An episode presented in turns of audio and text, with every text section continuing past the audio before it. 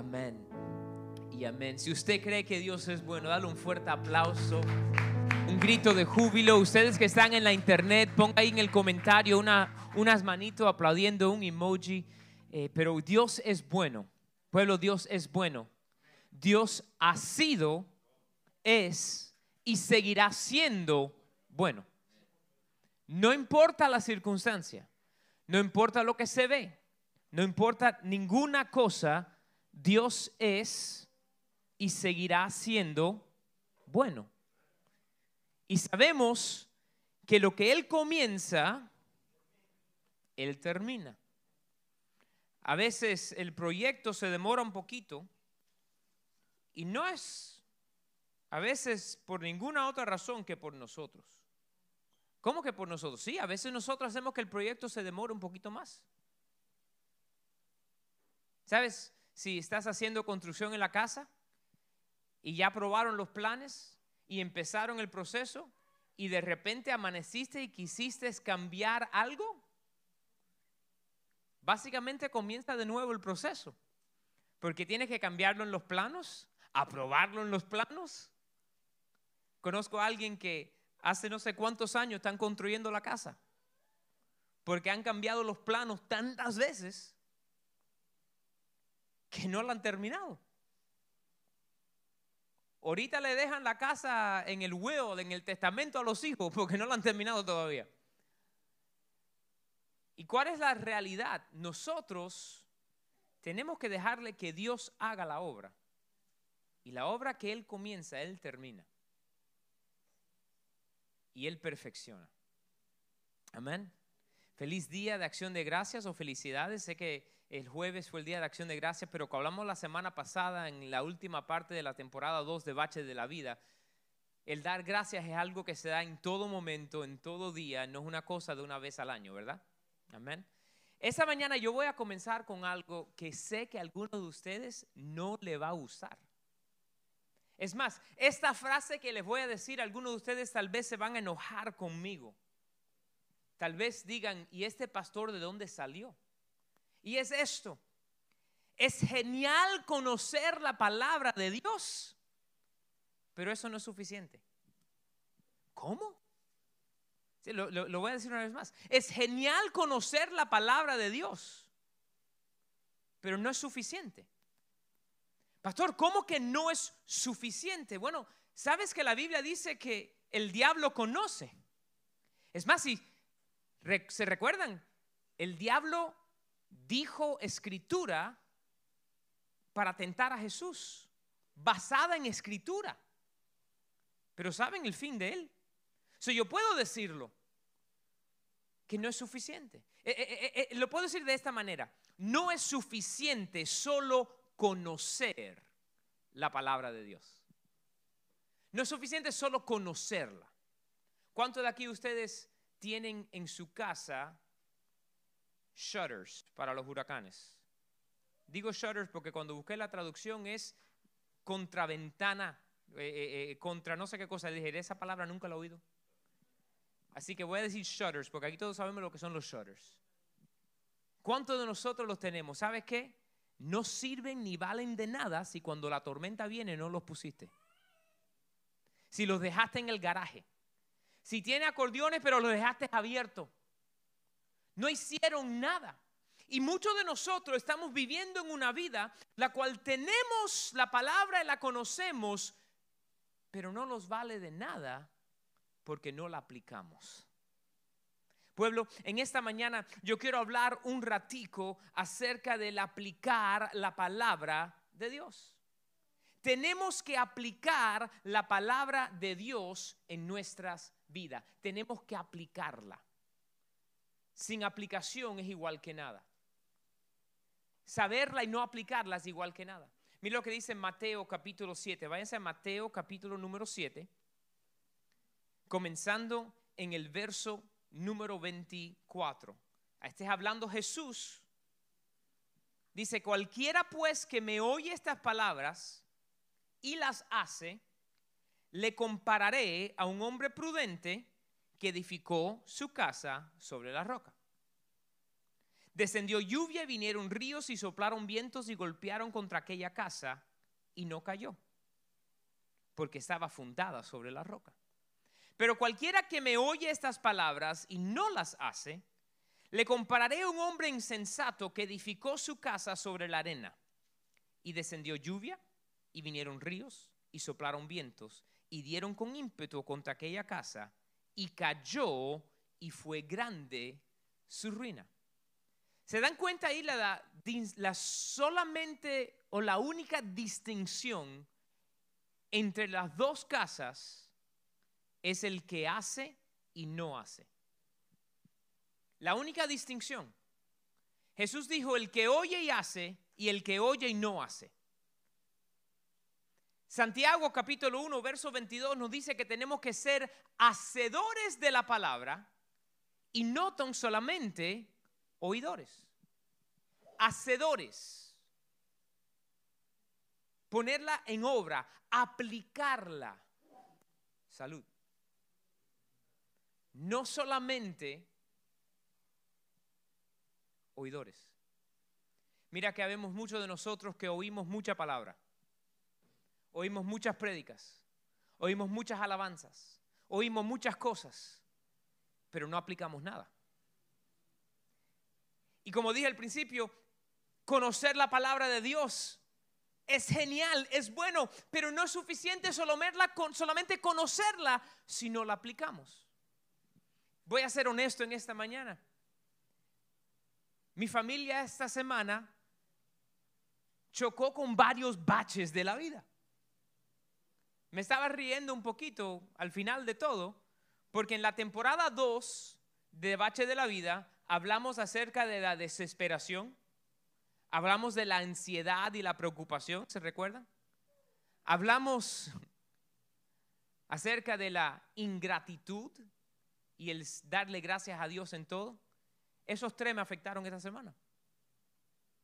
Fuertemente. El jueves, día de acción de gracias. Nuestro despertar fue con nuestra hija menor, Samantha, despertándose casi en un grito de dolor. Terminamos con ella hasta en el hospital, tuvimos que pasar la noche, la ingresaron, tuvimos que pasar la noche en el hospital. Y, y en serio, fue un momento difícil donde yo tuve que darme cuenta que si no empezaba a aplicar lo que yo mismo predico y conozco, no me sirve de nada. ¿Qué vamos a hacer cuando vemos la tormenta venir? Porque la tormenta viene. Jesús lo dijo en Juan 16, 33. Más, vas, a oír en la pantalla un momentico. Juan 16, 33. Mira lo que dijo Jesús. Estas cosas os he hablado para que en mí tengáis paz. En el mundo tendréis aflicción pero confiad, yo he vencido al mundo. Esa palabra tendréis aflicción cuando la mira significa presión.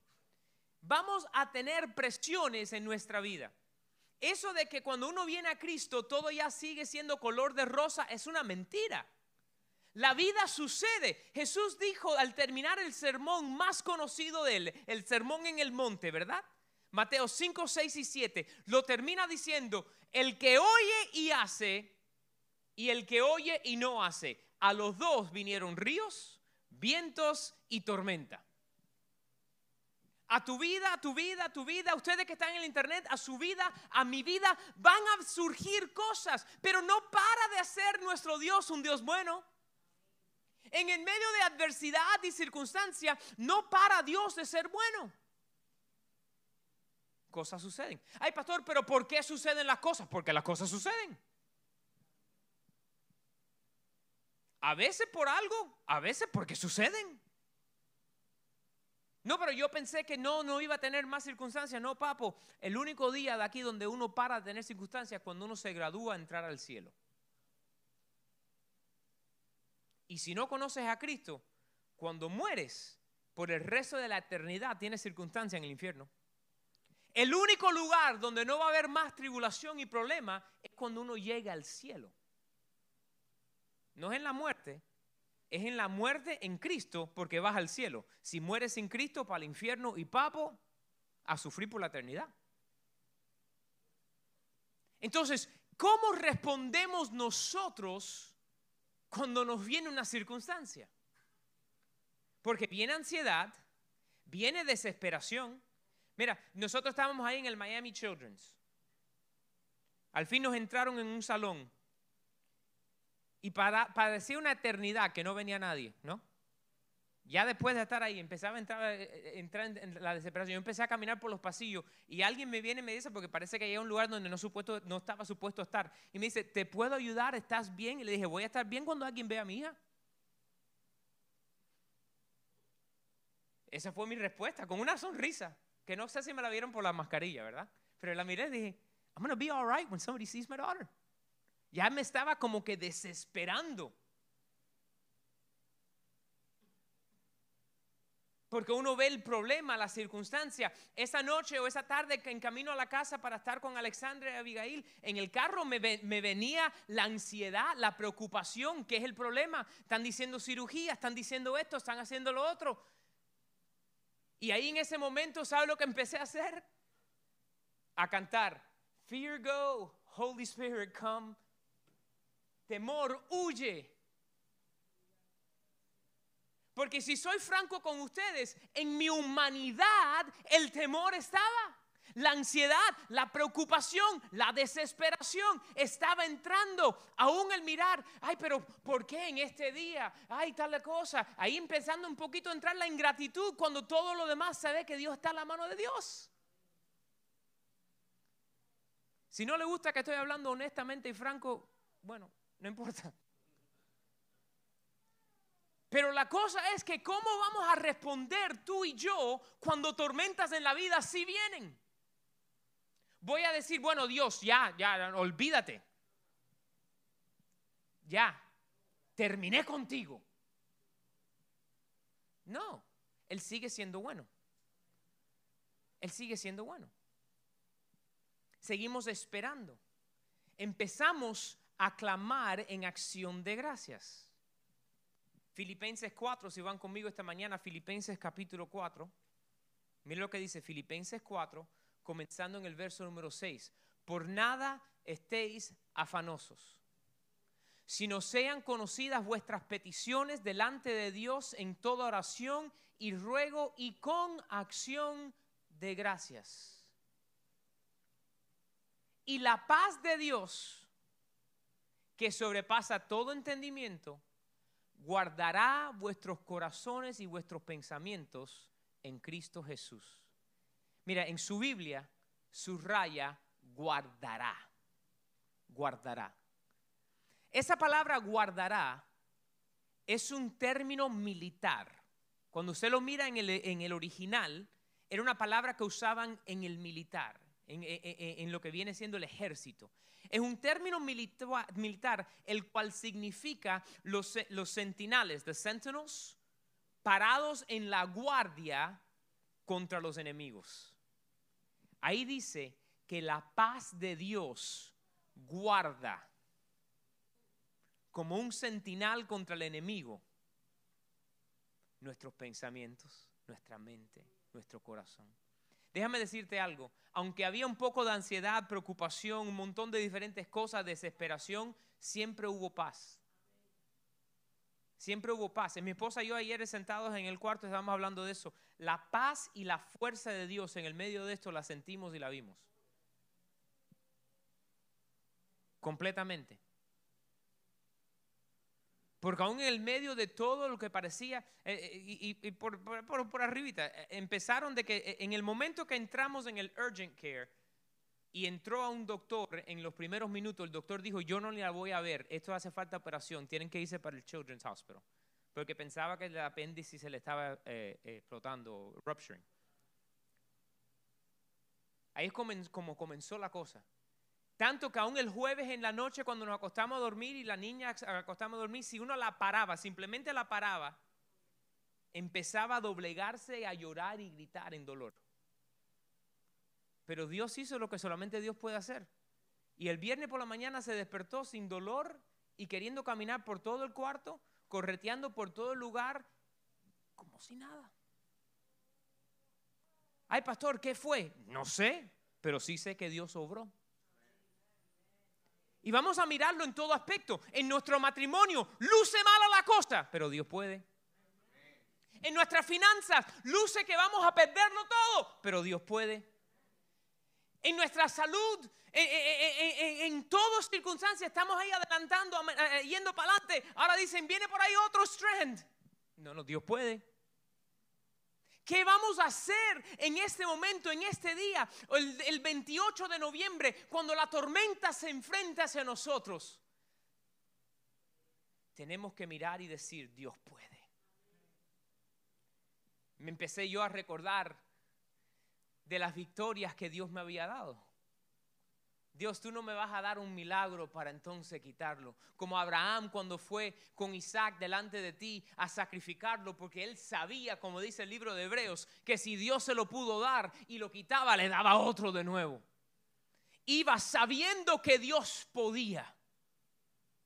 Y pueblo, la manera en que nosotros vamos a responder a la adversidad, a la presión, a los, las cosas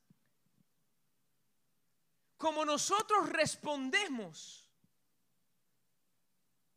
es lo que nos lleva hacia el otro lado. Es más, yo, hice esta nota.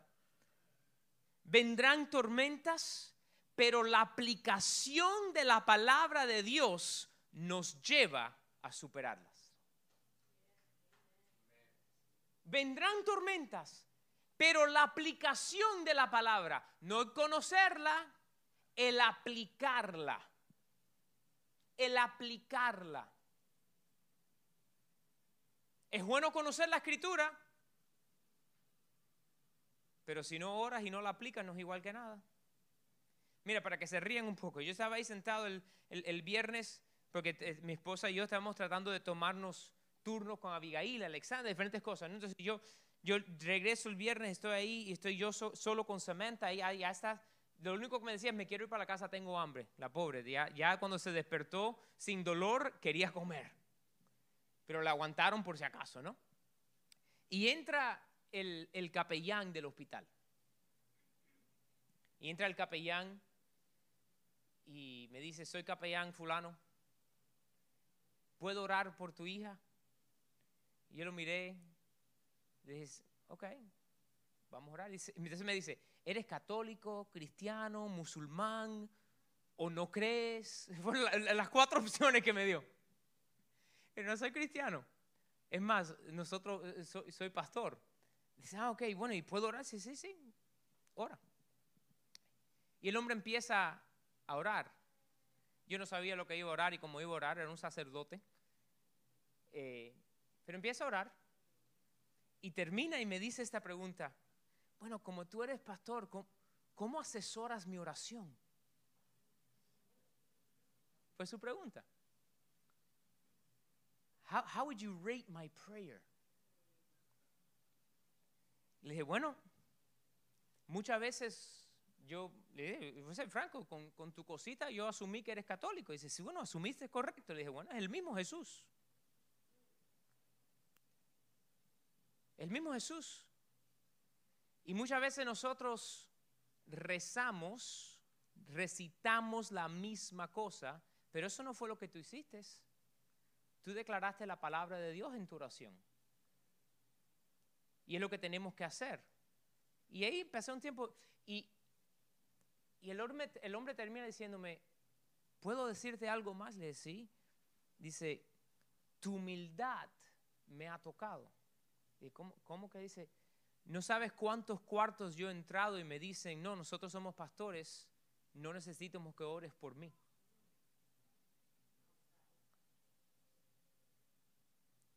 Gracias por tu humildad y dejarme orar contigo y tu hija. Le dije, es Jesús. Y le dije, ¿puedo orar por ti? Sí. Y empecé a orar por él. Para que el Señor le guiara, que el Espíritu Santo le dirigiera que cuando entrara a los cuartos de los lugares más difíciles, cuando alguien está ahí donde no saben si su hijo va a vivir o morir, él pueda entrar y ser usado por Dios. Cuando entraron los cirujanos, porque solamente les digamos con cirujanos, bastante, déjame decirte, bien franco, it's pretty scary cuando solamente te mandan cirujanos.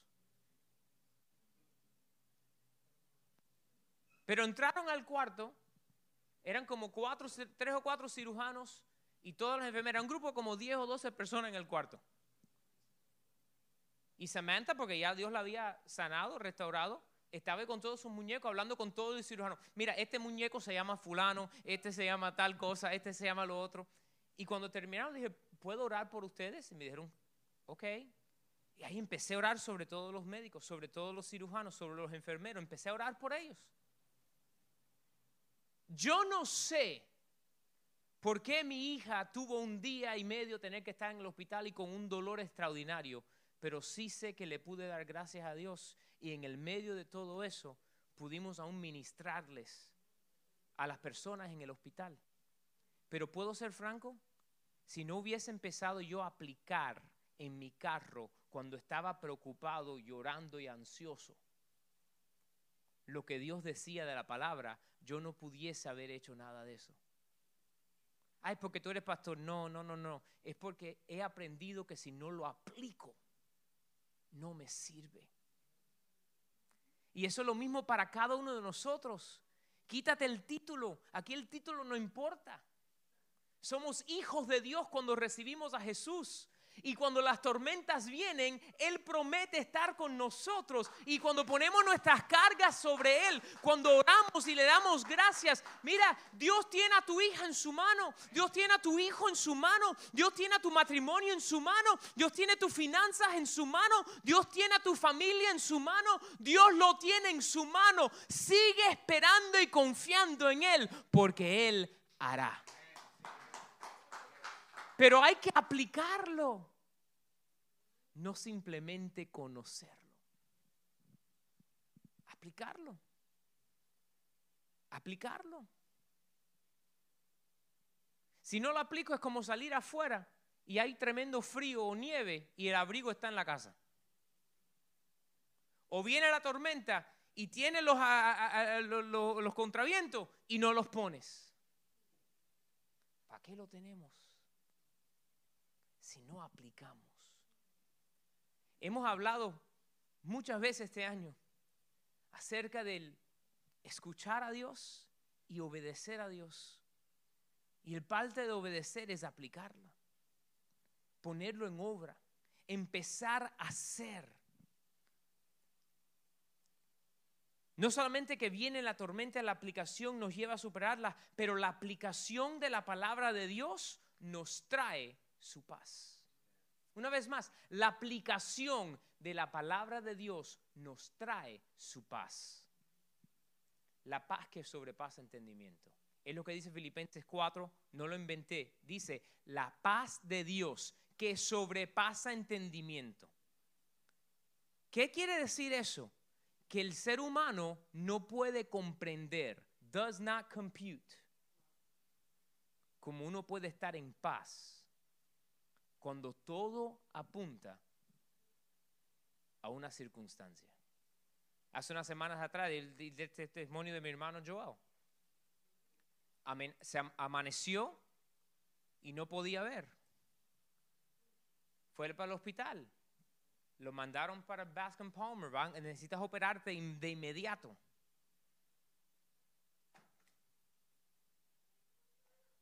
Porque podía perder la vista. Lo operaron. Y él termina la operación y cuando hablo con él me dice, sabes, yo no sé por qué esto me pasó, pero el ojo donde me pasó yo nunca he podido ver bien. Y ahora cuando termine esta cosa voy a poder ver mejor. Y le fueron a checar la vista hace poco y ve como, creo que eran como 10 o 15 veces mejor en ese ojo que podía ver su vida entera. De 20-200 a casi 20-20 en ese ojo.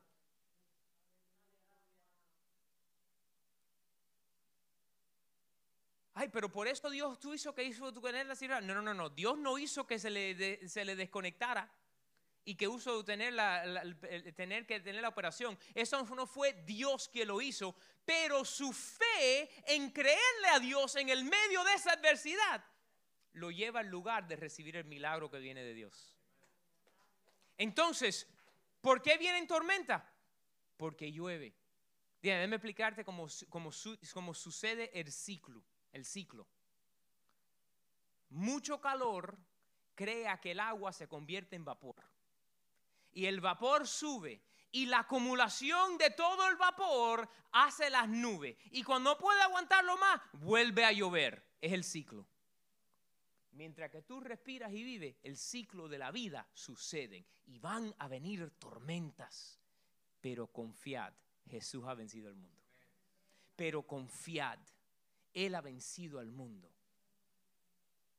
Y esa esperanza y esa confianza me lleva a decir esto, pueblo, es tiempo de aplicar. Es tiempo de aplicar. Es tiempo de aplicar. ¿De aplicar qué? Lo que has aprendido. Tienes que aplicar lo que has aprendido. Tenemos que aplicar lo que hemos aprendido. Tal vez tú te conoces un pasaje bíblico. Decláralo y confiésalo. ¿Sabe una de las cosas que yo hice con, Samantha ayer? Mis hijas este año comenzaron a ir a una escuela cristiana, porque mi esposa está directora en una escuela cristiana y empezaron a ir. Samantha tiene cuatro años y toda la semana tienen que memorizarse un versículo bíblico. Y le dan, eh, le dan un papelito que las tiene y yo me he quedado con cada una de ellas. Y están en mi, en mi buró en la casa. Ayer Samantha viene y me dice, yo estaba estudiando lo que iba a predicar y viene y me dice, yo quiero ver los papelitos. Y le dije, bueno, pero vamos a ver. Y empecé ahí con ella a, decir los versos, a ver cuáles se recordaba, ¿no? Y le decía la primera palabra y me decía el resto del verso. Entonces eh, tiene cuatro años, pero tengo que enseñarle desde ahora. ¿Qué, mamá? No solamente conocerlo, tenemos que saberlo para poder orarlo. Y con mi hija de cuatro añitos me la senté arriba y me decía, y uno de los versos que tuvo que aprenderse es que de tal manera amó Dios al mundo, eh, Dios su único hijo, ¿verdad? Y dije, vamos a orar. Señor, te damos gracias que tú nos diste a Jesús para salvarnos. Estoy tratando de enseñarle ahora cómo aplicarlo. Porque cuando ella tenga 15, 20, 30, 40 años, si el Señor no ha venido, también va a seguir lloviendo. Y va a tener que aplicar la palabra de Dios. Y nosotros tenemos que aplicar no tan solamente conocer. Porque si solamente la conocemos, mira, yo puedo decirte en este momento que el fórmula, la fórmula para encontrar el slope en una ecuación es y equals mx plus b. Y es mx más la b. De álgebra. Me recuerdo la fórmula, me la recuerdo, me la sé. Ponme el papel delante de mí que tal vez no lo sepas cómo hacer en este momento, porque hace 30 años que no lo hago. Si no lo sé aplicar, no me sirve. Y si tú no sabes y aprendes a aplicar, si tú y yo no empezamos a aplicar, ¿cómo la aplicamos? La confesamos. ¿Qué quiere decir? Cuando titubee la fe, ¿se recuerdan cuando Pedro comenzó a caminar sobre el agua y empezó a mirar? En ese momento fue que él dudó y empezó a hundirse.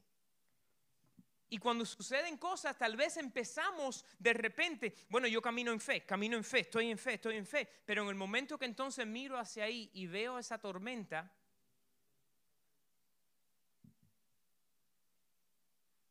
ahí es difícil. Y ahí es donde entonces tomamos la decisión. Mira lo que estoy diciendo, tomamos la decisión de aplicar la palabra y creer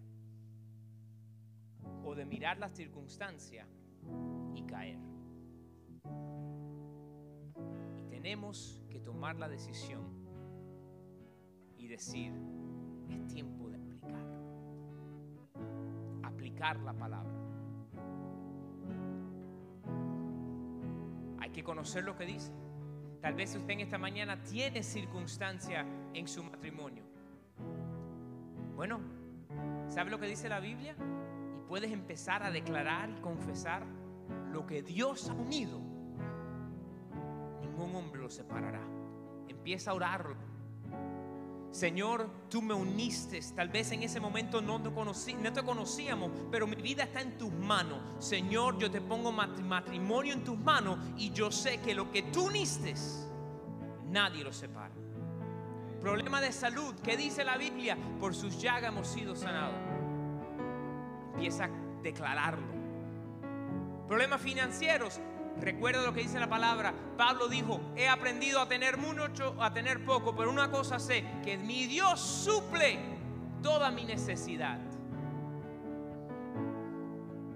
¿Qué dice la palabra? Conócelo, pero no solamente conócelo, sino aplícalo. Porque la aplicación trae la paz. La paz guarda.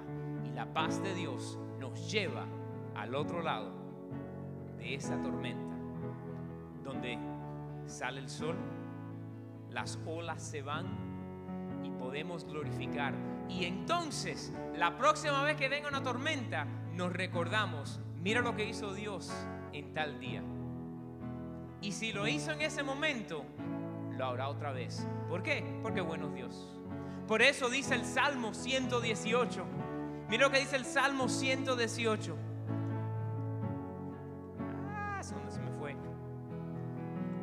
Dice así, comenzando en el verso 1 del Salmo 118. Mira. Alabad a Jehová porque Él es bueno, porque para siempre es su misericordia.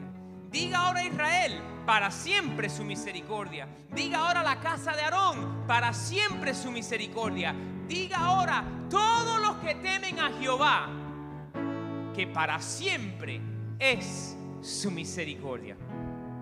En angustia, en tribulación, en problema, en tormenta, en lo que sea, para siempre es su misericordia. Y no lo podemos identificar y no lo comprendemos, pero Dios sigue siendo bueno. Pueblo, en esta mañana yo te animo con esto. Es tiempo de aplicar. Es tiempo de aplicar. Pongámonos en.